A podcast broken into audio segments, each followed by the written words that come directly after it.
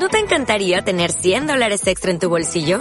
Haz que un experto bilingüe de TurboTax declare tus impuestos para el 31 de marzo y obtén 100 dólares de vuelta al instante.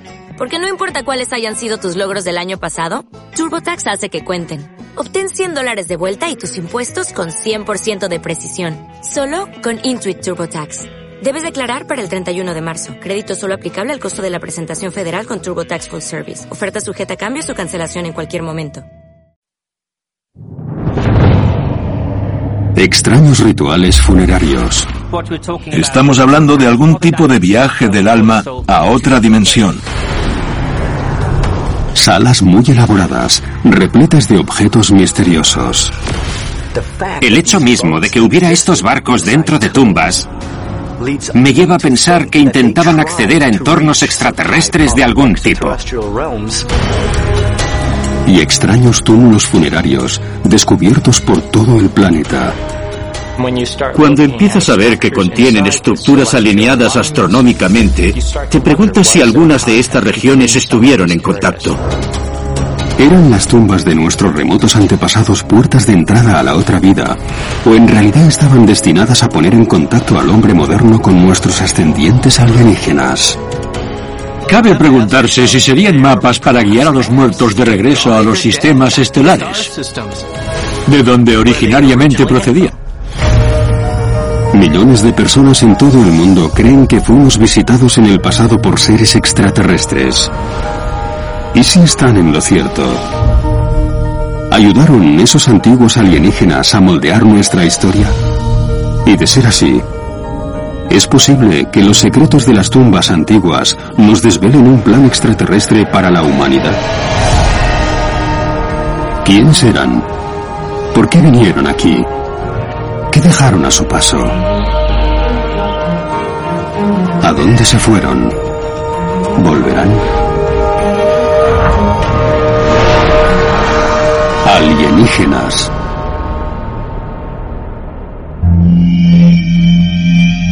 Secretos de tumbas. El Valle de los Reyes en Egipto.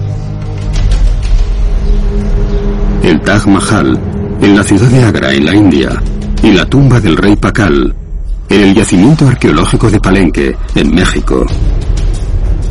Alrededor de todo el mundo se encuentran enclaves funerarios espectaculares que datan de hace miles de años. Según los investigadores convencionales, estos enterramientos son los lugares de reposo final de líderes y monarcas de la antigüedad. Pero es posible que sirvan también a un propósito más profundo, quizá de naturaleza extraterrestre.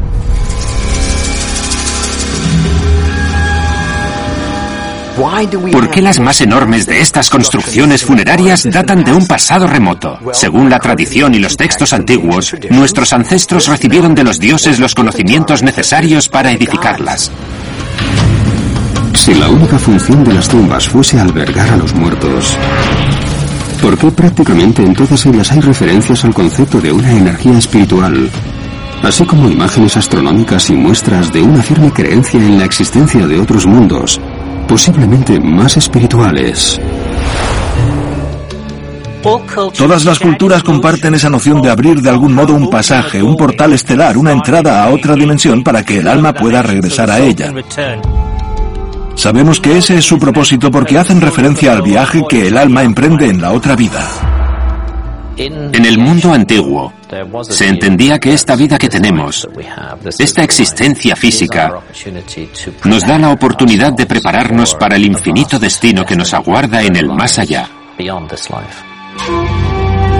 Es posible que las tumbas antiguas sirvieran a otro propósito de naturaleza menos terráquea, quizá como portales para que los fallecidos se reunieran con entidades celestiales. Muchos partidarios de la teoría de los astronautas de la antigüedad creen que se pueden hallar respuestas a esta pregunta estudiando más detenidamente los misteriosos textos del antiguo Egipto.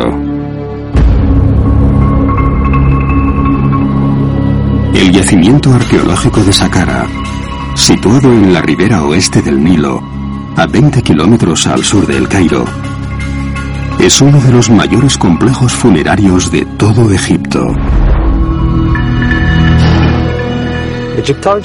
Los egiptólogos catalogaron estos monumentos como tumbas, pero para los egipcios no eran tumbas, sino puertas de entrada al más allá. A través de estas estructuras, el faraón iniciaba un viaje al inframundo a fin de enfrentarse a obstáculos, peligros y amenazas. Y si superaba esas amenazas, se le franquearía la entrada al mundo de ultratumba de Osiris.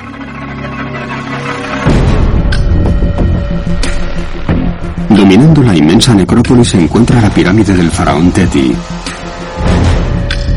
Durante su reinado, hace más de 4.000 años, Teti, el primer faraón de la sexta dinastía egipcia, hizo construir su pirámide y el templo funerario adyacente. Estoy caminando sobre lo que queda de la calzada del faraón Teti I. Aquella es su pirámide. Y aquí están las ruinas de su templo funerario. Esta pirámide es muy importante porque contiene parte de las escrituras religiosas más antiguas del mundo, los textos de las pirámides. Según los arqueólogos, los textos de las pirámides son una colección de escrituras religiosas del antiguo Egipto, cuyo origen se remonta al siglo XXIV a.C. Contienen pasajes sobre Osiris, la deidad egipcia de la otra vida, así como descripciones de cómo preparar el cuerpo del faraón para su ascenso a los cielos tras la muerte. En los textos de las pirámides, las estrellas juegan un papel crucial. Indican que el faraón se convierte en una estrella al ascender a los cielos y unirse a Osiris, representado en el firmamento por la constelación de Orión. Pero según los partidarios de la teoría de los astronautas de la antigüedad, los textos de las pirámides no solo guiaban al faraón en la otra vida, en realidad le proporcionaban instrucciones para poder viajar a otros mundos. Es importante entender que lo que los antiguos egipcios dicen es que hace unos 25.000 años los dioses vivieron entre ellos y luego volvieron a desaparecer. Lo que los textos de las pirámides están diciendo es que nosotros, y específicamente los antiguos egipcios, podemos volver a encontrarnos con los dioses.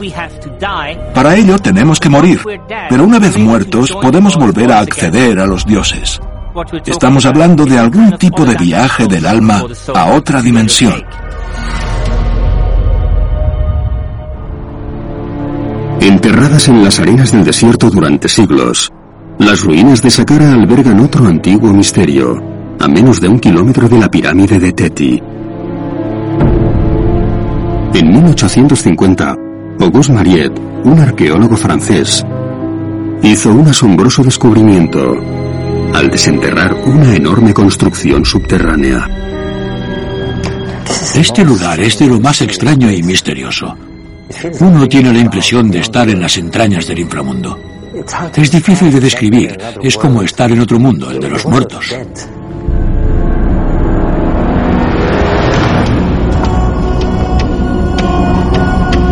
El Serapeum contiene enormes sarcófagos hechos de granito. Según se cree, fueron transportados hasta aquí desde la ciudad de Asuán, a más de 900 kilómetros de distancia.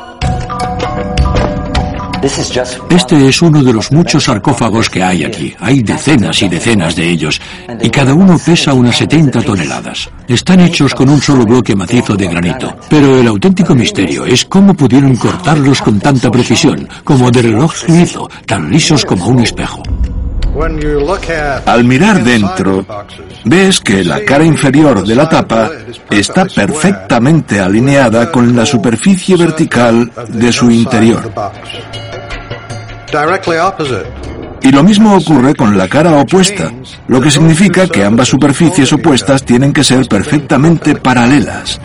Es realmente asombroso. Los defensores de la teoría de los protoastronautas se preguntan cómo pudieron los antiguos egipcios trasladar estas gigantescas piedras a cientos de kilómetros de distancia y encajarlas luego en el laberinto subterráneo. ¿Y con qué finalidad? Nos enfrentamos a un gran problema. Hemos de imaginar que los antiguos egipcios excavaron en la roca kilómetros y kilómetros de túneles subterráneos, haciendo nichos a derecha e izquierda. Y luego fueron a Suán, a dos días de viaje. y allí cortaron bloques del granito más duro que existe. Y los trajeron e introdujeron en estos túneles subterráneos mediante un complicado procedimiento que ignoramos. A día de hoy, los arqueólogos no entienden cómo se hicieron estos gigantescos sarcófagos de piedra con tanta perfección. Y ni cómo los introdujeron en estas catacumbas subterráneas. Es como si hubieran hecho levitar y hubieran arrastrado mágicamente estos bloques de 70 toneladas con antigravedad. La mayoría de los estudiosos creen que el Serapeum y sus enormes sarcófagos fueron construidos para albergar los restos momificados de los bueyes de Apis. Los egipcios creían que los bueyes de Apis habían descendido de los cielos y se celebraban complejas ceremonias con estos bueyes. Pero cuando Marietta abrió los sarcófagos, los encontró vacíos, a excepción de algunos huesos solo se encontró la momia de un buey de Apis en el yacimiento. Algunos defensores de la teoría de los protoastronautas creen que los bueyes sagrados pudieron haber sido creados por extraterrestres y que los antiguos egipcios no adoraban a estas criaturas, sino que las temían. Los seres humanos temían a estos monstruos porque eran una creación de los dioses. Eran animales sagrados y por eso esperaban a que murieran de muerte natural y una vez muertos les aplastaban los huesos, rompiéndolos y metían a estos monstruos en sarcófagos. En el antiguo Egipto se momificaba a cualquier ser vivo tras su muerte. Así que si encontramos unas cajas en las que han echado solo huesos, hay que preguntarse por qué. Se aseguraron de meter allí los cuerpos muertos y les pusieron encima unas tapas de 35 toneladas para que esas criaturas no regresasen nunca. ¿Es posible que los sarcófagos se construyeran como una especie de prisión que impidiese el regreso de los bueyes tras su muerte? ¿O sirvieron a otro propósito, quizá incluso más profundo? Los egiptólogos están perplejos y no saben qué propósito tenían estos objetos ni por qué algunos de ellos están vacíos. También hay que plantearse si estos recipientes tenían originariamente otra utilidad. ¿Eran en realidad algún tipo de portales estelares interdimensionales a través de los cuales los extraterrestres podían venir o marcharse de este planeta? Eran en realidad los sarcófagos del Serapeum un sistema de teletransportación, como creen muchos de los valedores de la teoría de los protoastronautas. ¿Pudo esta serie de cámaras usarse para llevar a los antiguos humanos y quizá visitantes alienígenas a otros planetas? Quizá otra necrópolis subterránea, a medio mundo de distancia, pueda proporcionarnos más claves.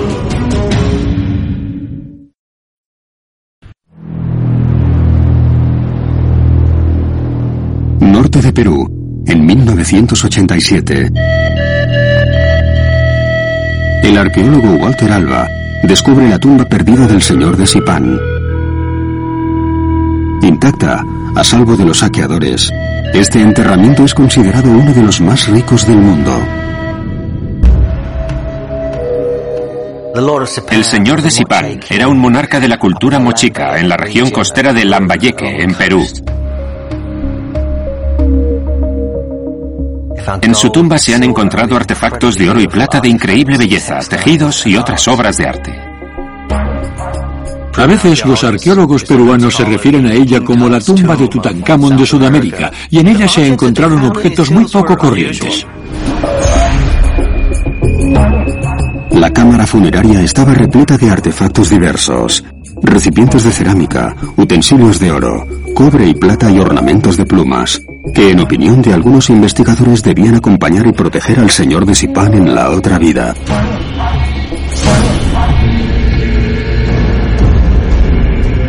Algunos arqueólogos sugieren que muchos de sus sirvientes, esposas y concubinas fueron sacrificados y se colocaron sus cuerpos en su tumba para acompañarlo en la otra vida. Vemos que el señor de Sipón no fue enterrado en solitario, sino con otras personas. Y cuando extrapolamos este dato, comprobamos que otras culturas han estado siguiendo este mismo tipo de procedimiento. Lo que estamos viendo es que estas gentes creían que el más allá era un lugar físico. Creían que su señor necesitaría algunos servidores y que probablemente querría reunirse o permanecer con sus familiares más cercanos y algunos de sus consejeros de mayor confianza.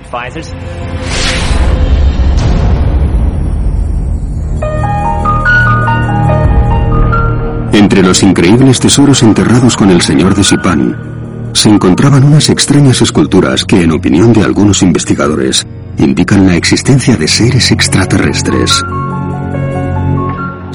Además de los sirvientes y todos los artefactos, se encontraron estas extrañas figuras antropomórficas que según algunos parecen seres de otros mundos.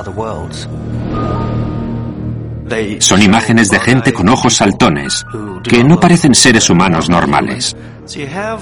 Así pues, lo que tenemos en Sipan es una tumba que al parecer muestra seres extraterrestres, seres antropomórficos, mitad animales, mitad humanos. Gente que no parece seres humanos normales, sino extraterrestres. En la tumba del señor de Sipan se encontraron algunas reliquias muy interesantes. ¿Iban esos seres a ayudarle a entrar en el más allá, volviendo quizá al espacio o a entrar en el cielo? Los siervos del señor de Sipán creían que su señor no era un simple mortal, sino una mezcla de divinidad y de hombre. Pero lo que resulta de especial interés es que lleva una máscara de oro, y su cuerpo está recubierto en gran parte por una armadura de cobre. Así que de repente nos encontramos ante alguien cuyo cadáver se ha intentado claramente que recuerde a otra cosa. Un cuerpo brillante. La divinidad que según se creía había sido y en la cual se creía también que volvería a convertirse al morir. ¿Era el señor de Sipán, mitad hombre, mitad dios, como creían sus seguidores? ¿Es posible que las figurillas encontradas en su tumba reflejen realmente los orígenes extraterrestres de este monarca de la antigüedad? Y si así fuese, ¿es posible que esta tumba, como las encontradas en Egipto, sirviera en realidad como portal a las estrellas? Quienes defienden la teoría de los protoastronautas dicen que sí, y creen que es posible encontrar más pruebas de ello en los ataúdes en forma de barco y los extraños rituales funerarios del antiguo pueblo Toraya. Celebes Meridional, en Indonesia. Aquí se encuentran las tumbas en cuevas de Tana Toraya. Un complejo funerario con 5.000 años de antigüedad. El pueblo Toraya creía que la muerte es un proceso gradual hacia la otra vida. Muchas culturas creen que después de la muerte algo sobrevive a nuestros cuerpos físicos. El pueblo Toraya, en Indonesia, es muy interesante y poco corriente, porque sus rituales más complejos no son rituales de vida, sino para la muerte. Tienen ceremonias asombrosas. Cuando la gente muere, celebran enormes e increíbles festejos para honrar a los muertos. Los Toraya ponen a los muertos en ataúdes especiales que son también como una maqueta de una nave espacial y los suben a estos riscos. Según sus creencias, al final los muertos regresan a las estrellas y también creen que ellos, como pueblo, regresarán a las estrellas. La palabra Toraya significa el pueblo de arriba. Y los Toraya creen que sus antepasados descendieron de las estrellas en barcos celestiales. Sus elaborados ataúdes tienen la forma de un barco y representan a los barcos celestiales que trajeron a sus ancestros a la Tierra. Tallan en madera una escultura llamada Tau Tau, con la efigie de la persona fallecida, y la colocan en el balcón de la tumba para que represente al difunto y proteja los restos. Esas efigies son una bella ilustración de lo que querían mostrarnos, que cuando alguien fallece, aún puede vernos desde arriba, porque estar muerto no significa que todo haya acabado. Morir solo implica pasar al siguiente nivel de existencia. Y esa idea no solo se ha dado en su cultura y la nuestra, sino también en todas las culturas antiguas y modernas. El pueblo Toraya cree en unos dioses celestiales que descendieron de los cielos, les dejaron una serie de conocimientos y luego desaparecieron. Y también creen que haciendo lo que hicieron sus ancestros, cuando esas criaturas estuvieron aquí, podrán reunirse con esas divinidades. Y específicamente que al morir, podrán reunirse con ellos en la casa de esas deidades. Eso equivale en gran medida a lo que vemos por todo el mundo. Es posible que, tal como creen algunos investigadores, unos protoastronautas visitasen la Tierra hace miles de años e inspirasen a nuestros antepasados a construir ataúdes en forma de barco que emulasen a sus vehículos espaciales. Y si así fue, ¿podría la existencia de esos ataúdes significar que nuestros antepasados se preparaban para emprender un viaje a las estrellas? Algunos creen que la prueba definitiva de ello puede encontrarse en un misterioso túmulo funerario en Irlanda. Un enterramiento con mapas estelares que nos dan pistas no solo de la procedencia de los antiguos visitantes, sino también del lugar al que quizá los difuntos han decidido regresar.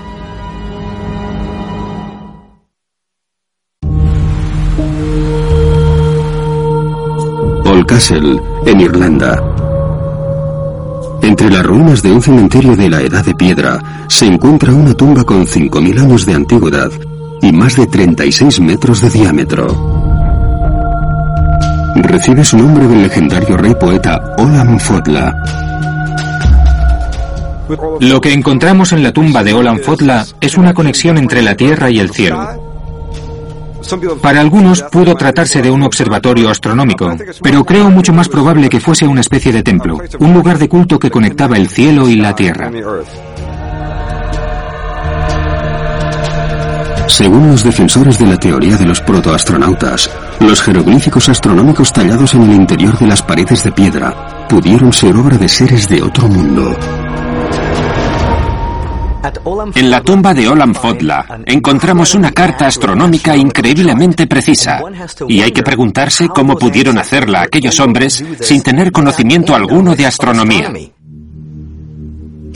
De hecho, las leyendas en esa región nos dicen que contaron con ayuda, que fueron aleccionados en esos temas por nada menos que los resplandecientes que descendieron del cielo. La tumba tiene mapas celestes en su interior, lo que te obliga a plantearte si serán mapas para mostrar a esos visitantes extraterrestres el camino a casa, de vuelta a las estrellas. Es posible que, tal como sostiene la teoría de los protoastronautas, los extraterrestres enseñasen a nuestros remotos antepasados a construir un observatorio del firmamento. Y si así fue, ¿Pudieron cementerios servir como campos de prácticas? Fueron lugares en los que los extraterrestres pudieron observar, predecir y registrar los movimientos estelares para preparar su regreso a las estrellas. Quizá la respuesta pueda encontrarse estudiando las antiguas construcciones funerarias de Japón.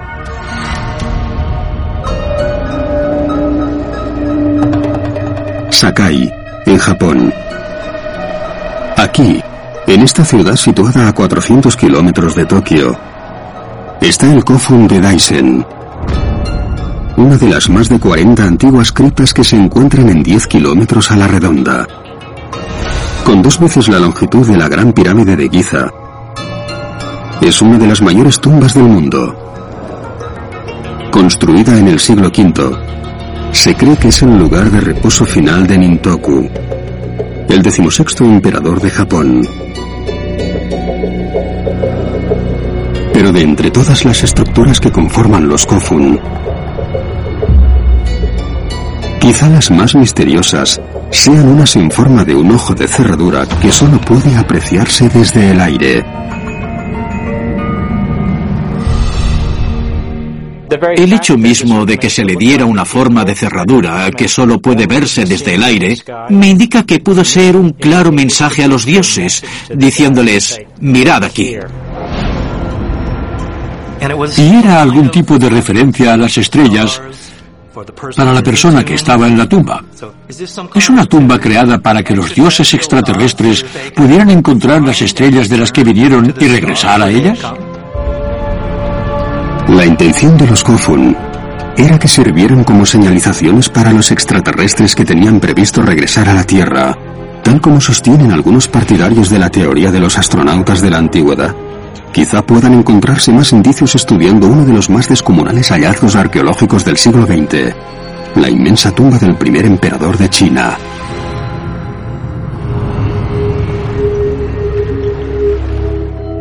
La provincia de Shaanxi, en China.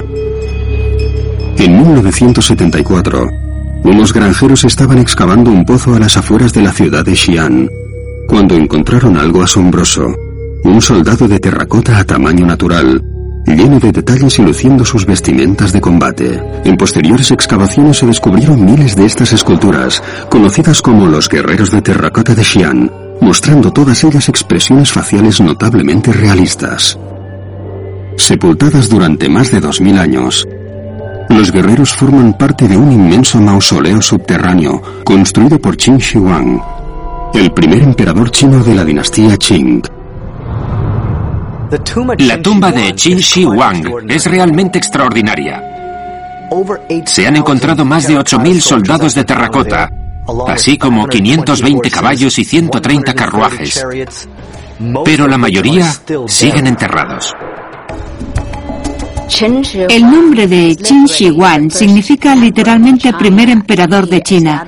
Él fundó la dinastía Qin en el año 221 a.C y también estableció muchas cosas que siguieron funcionando a lo largo de toda la era imperial de China.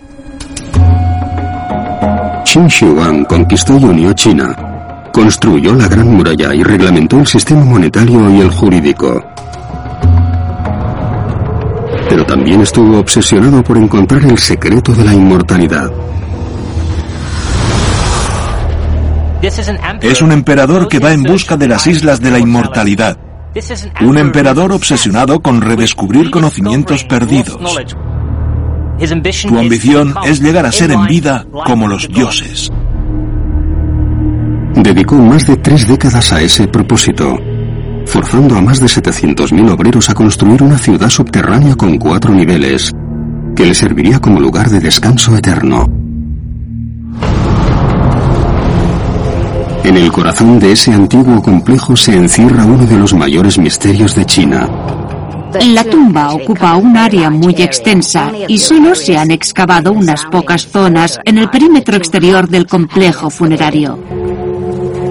Los arqueólogos creen que bajo este túmulo central se encuentra la cámara que contiene los restos del emperador Qing. A día de hoy aún no se ha excavado en ese lugar, debido a una concentración peligrosamente alta de mercurio en el terreno.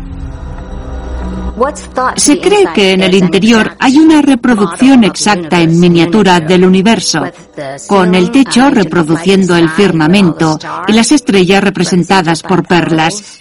Y los ríos de China estarían sobre el suelo, y se supone que se habría usado mercurio para simularlos. El mercurio es un elemento conductor de la electricidad y se usa en instrumental diverso, en componentes electrónicos y en los automóviles. Es un metal líquido y ha sido encontrado por arqueólogos en una tumba egipcia de 3.500 años de antigüedad. Algunos investigadores creen que la presencia de mercurio es indicativa de la existencia de tecnología moderna en el mundo antiguo. La presencia de mercurio en estas tumbas es también algo inusual. El mercurio no nos resulta muy útil, salvo en aparatos tecnológicamente avanzados. Y pudo ser empleado como parte de la tecnología de los extraterrestres en este planeta. Estuvo el primer emperador de China influenciado por visitantes de otro mundo al crear su monumento, tal como proponen los defensores de la teoría de los protoastronautas. Y es posible que el mercurio hallado en la tumba sea una prueba de que hubo una tecnología extraterrestre funcionando en la China de hace miles de años. Una tecnología que no estaba destinada simplemente a enterrar a los muertos, sino a lanzar a seres alienígenas de vuelta al espacio. Quizá puedan encontrarse más indicios estudiando más detenidamente los misteriosos túmulos funerarios que se han encontrado en todo nuestro planeta.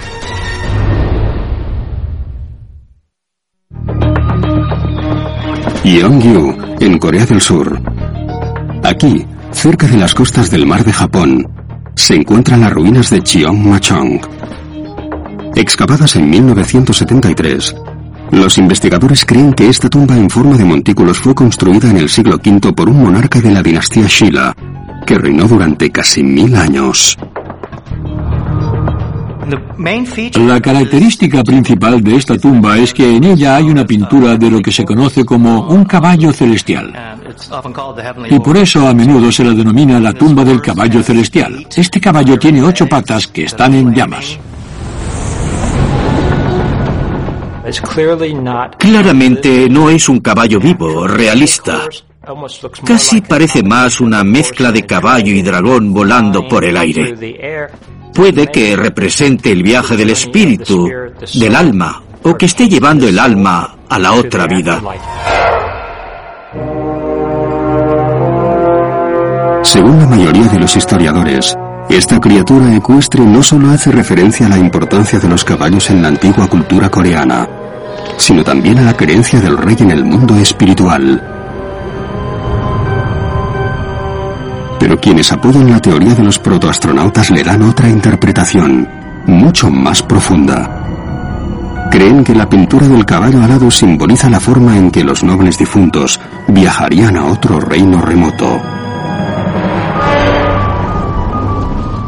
Los tibetanos y los mongoles también tienen leyendas similares con estos caballos voladores. Y estas criaturas son análogas a los vimanas sánscritos, que son estas máquinas voladoras, los carros de los dioses de los que habló Eric von Daniken. Y a menudo se los representa como este caballo, que era el vehículo en el que la gente solía viajar, solo que estos caballos podían volar. Eran vehículos voladores. Si nos fijamos con mayor atención, se parece más a algún tipo de dragón porque les sale fuego de los pies, de las patas. Y estas no parecen patas, sino una especie de alas.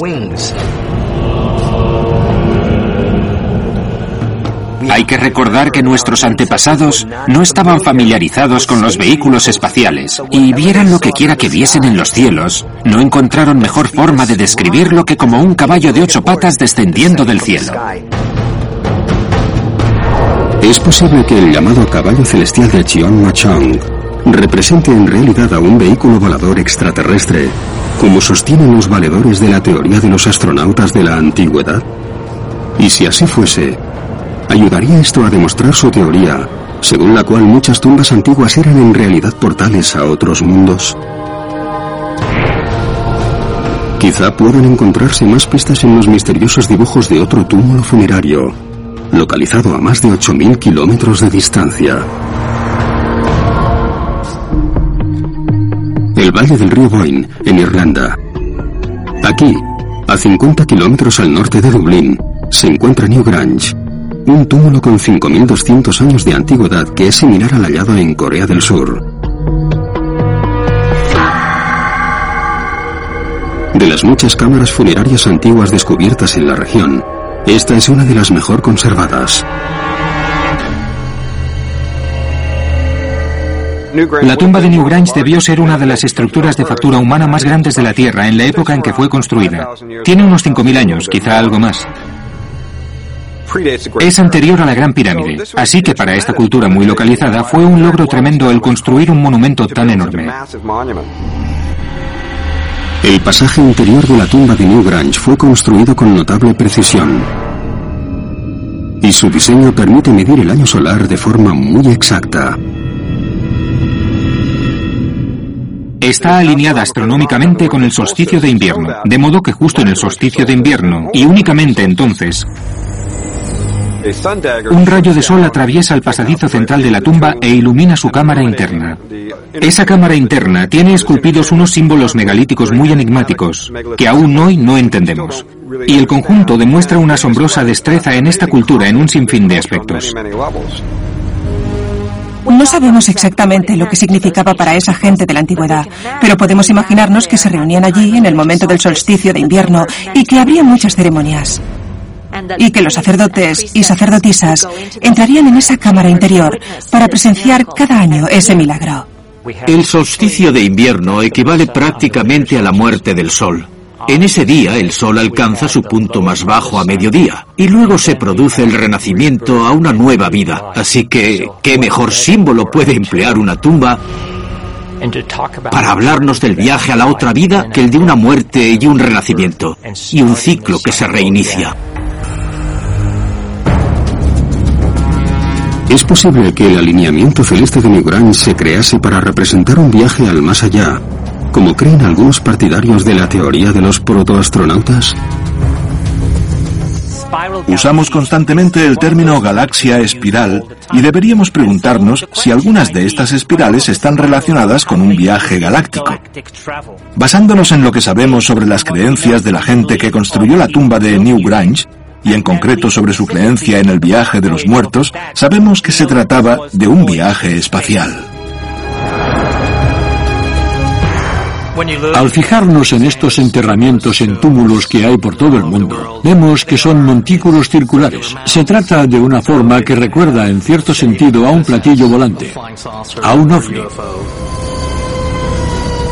Y la idea misma de la espiral y el vórtice se emplea a menudo para representar el viaje en el tiempo. Y ese debía ser el modo en que los extraterrestres venían a la Tierra. ¿Es posible que los cientos de túmulos funerarios encontrados alrededor del mundo estén enlazados mediante algún tipo de conexión ultraterrena? Y de ser así, ¿es realmente posible que los extraterrestres usasen estos túmulos como portales para viajar de galaxia a galaxia, como sugieren los partidarios de la teoría de los protoastronautas? Quizá estas ideas tan atrevidas no sean tan difíciles de imaginar como parecen, especialmente si tenemos en cuenta que tales cosas están ocurriendo ahora mismo en el suroeste de Norteamérica.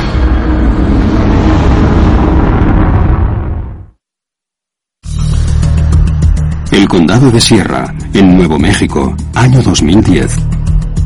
3, 2, 1, ignición. La compañía aeroespacial Celestis lanza uno de los primeros vuelos espaciales funerarios privados de la historia, proporcionando a los difuntos un nuevo y singular servicio funerario. Lo que hace esta compañía es lanzar al espacio las cenizas de gente fallecida, incluyendo las de Gene Roddenberry, creador de la serie Star Trek, las de Timothy Leary, todo un icono de los años 60, e incluso las del astronauta Gordon Cooper, que participó en el programa Mercurio de la NASA. Celestis alquila compartimentos a bordo de cohetes diseñados para poner en órbita satélites y otros cargamentos. Solo envían ahí fuera 7 gramos de cenizas en diminutos contenedores. Y para mí es algo increíble, porque ahora tenemos la posibilidad de enviar restos incinerados al espacio exterior. Tenemos que preguntarnos si no estamos reproduciendo prácticas antiguas que ya hemos visto, como cuando se usaba un barco u otro tipo de simbología para indicar que se estaba preparando al faraón o al rey para que en la otra vida regresase a los cielos. Pero ¿por qué íbamos a querer mandar al espacio a nuestros seres queridos fallecidos? ¿Satisface esto algún deseo humano inconsciente de regresar a las estrellas después de morir? ¿Y es posible que ello esté relacionado de algún modo con la centenaria creencia humana en el cielo, ese mundo utópico que existe muy por encima y más allá del nuestro?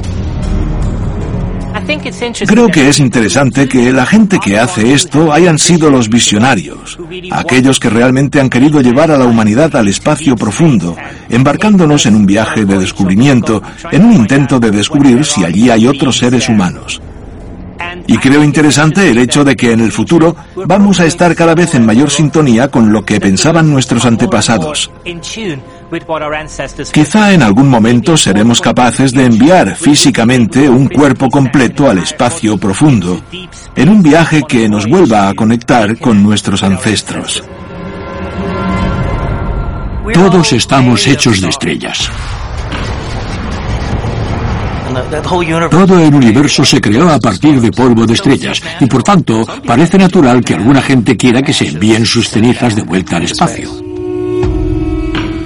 En el mundo antiguo nos considerábamos fundamentalmente como almas inmortales, brevemente encarnadas en cuerpos humanos, posiblemente reencarnándonos y regresando una y otra vez. Se entendía que alguna faceta del individuo sobrevivía a esta vida física, y la tumba era en cierto sentido un hogar inmortal para esa faceta del individuo. Es posible, tal como creen algunos investigadores, que la humanidad haya intentado durante largo tiempo conectar con nuestros orígenes ultraterrenos. Y si así fuera, se construyeron en la antigüedad tumbas en todo el mundo para facilitar este viaje celestial, incluso después de la muerte. Es difícil saber lo que pensaban nuestros primeros antepasados cuando miraban al cielo nocturno. Quizás se sintieron diminutos ante su inmensidad. Quizás se preguntaron qué eran esas estrellas que veían en los cielos. Probablemente proyectaron o inventaron así su mitología, con diosas, dioses y otros seres espirituales viviendo en un mundo celestial por encima del nuestro. Quizá por eso son tantos los templos antiguos que están alineados con los cuerpos celestes. Nuestros antepasados construyeron esas estructuras para que pudieran ser vistas por los dioses del cielo y por las almas en su camino hacia esos dioses celestes. Lo que nuestros antepasados están diciéndonos, la idea que están recalcando, es que el alma va a emprender un viaje hacia las estrellas. En todo el mundo nos encontramos rituales muy similares que tienen que ver con dar sepultura a la gente. Y cabe pensar que si una pequeña fracción de nuestros cuerpos se preservase, quizá pudiera volver a la vida. Si fuésemos capaces de lograr algo así, también los extraterrestres serían capaces de hacerlo. Tumbas interconectadas por su diseño, las tradiciones y un deseo de un tránsito apacible de la vida a la muerte. Es posible que las antiguas cámaras funerarias fueron construidas a partir de un conocimiento transmitido a nuestros antepasados por criaturas celestes. Y si así fue, ¿Nos reuniremos algún día con esos seres a través de un portal ultraterreno? Quizás se encuentre la respuesta a esta pregunta en el transcurso de nuestras vidas. O quizá solo la alcancemos después de tomar nuestro último aliento. ¿No te encantaría tener 100 dólares extra en tu bolsillo? Haz que un experto bilingüe de TurboTax declare tus impuestos para el 31 de marzo y obtén 100 dólares de vuelta al instante. Porque no importa cuáles hayan sido tus logros del año pasado, TurboTax hace que cuenten. Obtén 100 dólares de vuelta y tus impuestos con 100% de precisión. Solo con Intuit TurboTax. Debes declarar para el 31 de marzo. Crédito solo aplicable al costo de la presentación federal con TurboTax Full Service. Oferta sujeta a cambios o cancelación en cualquier momento.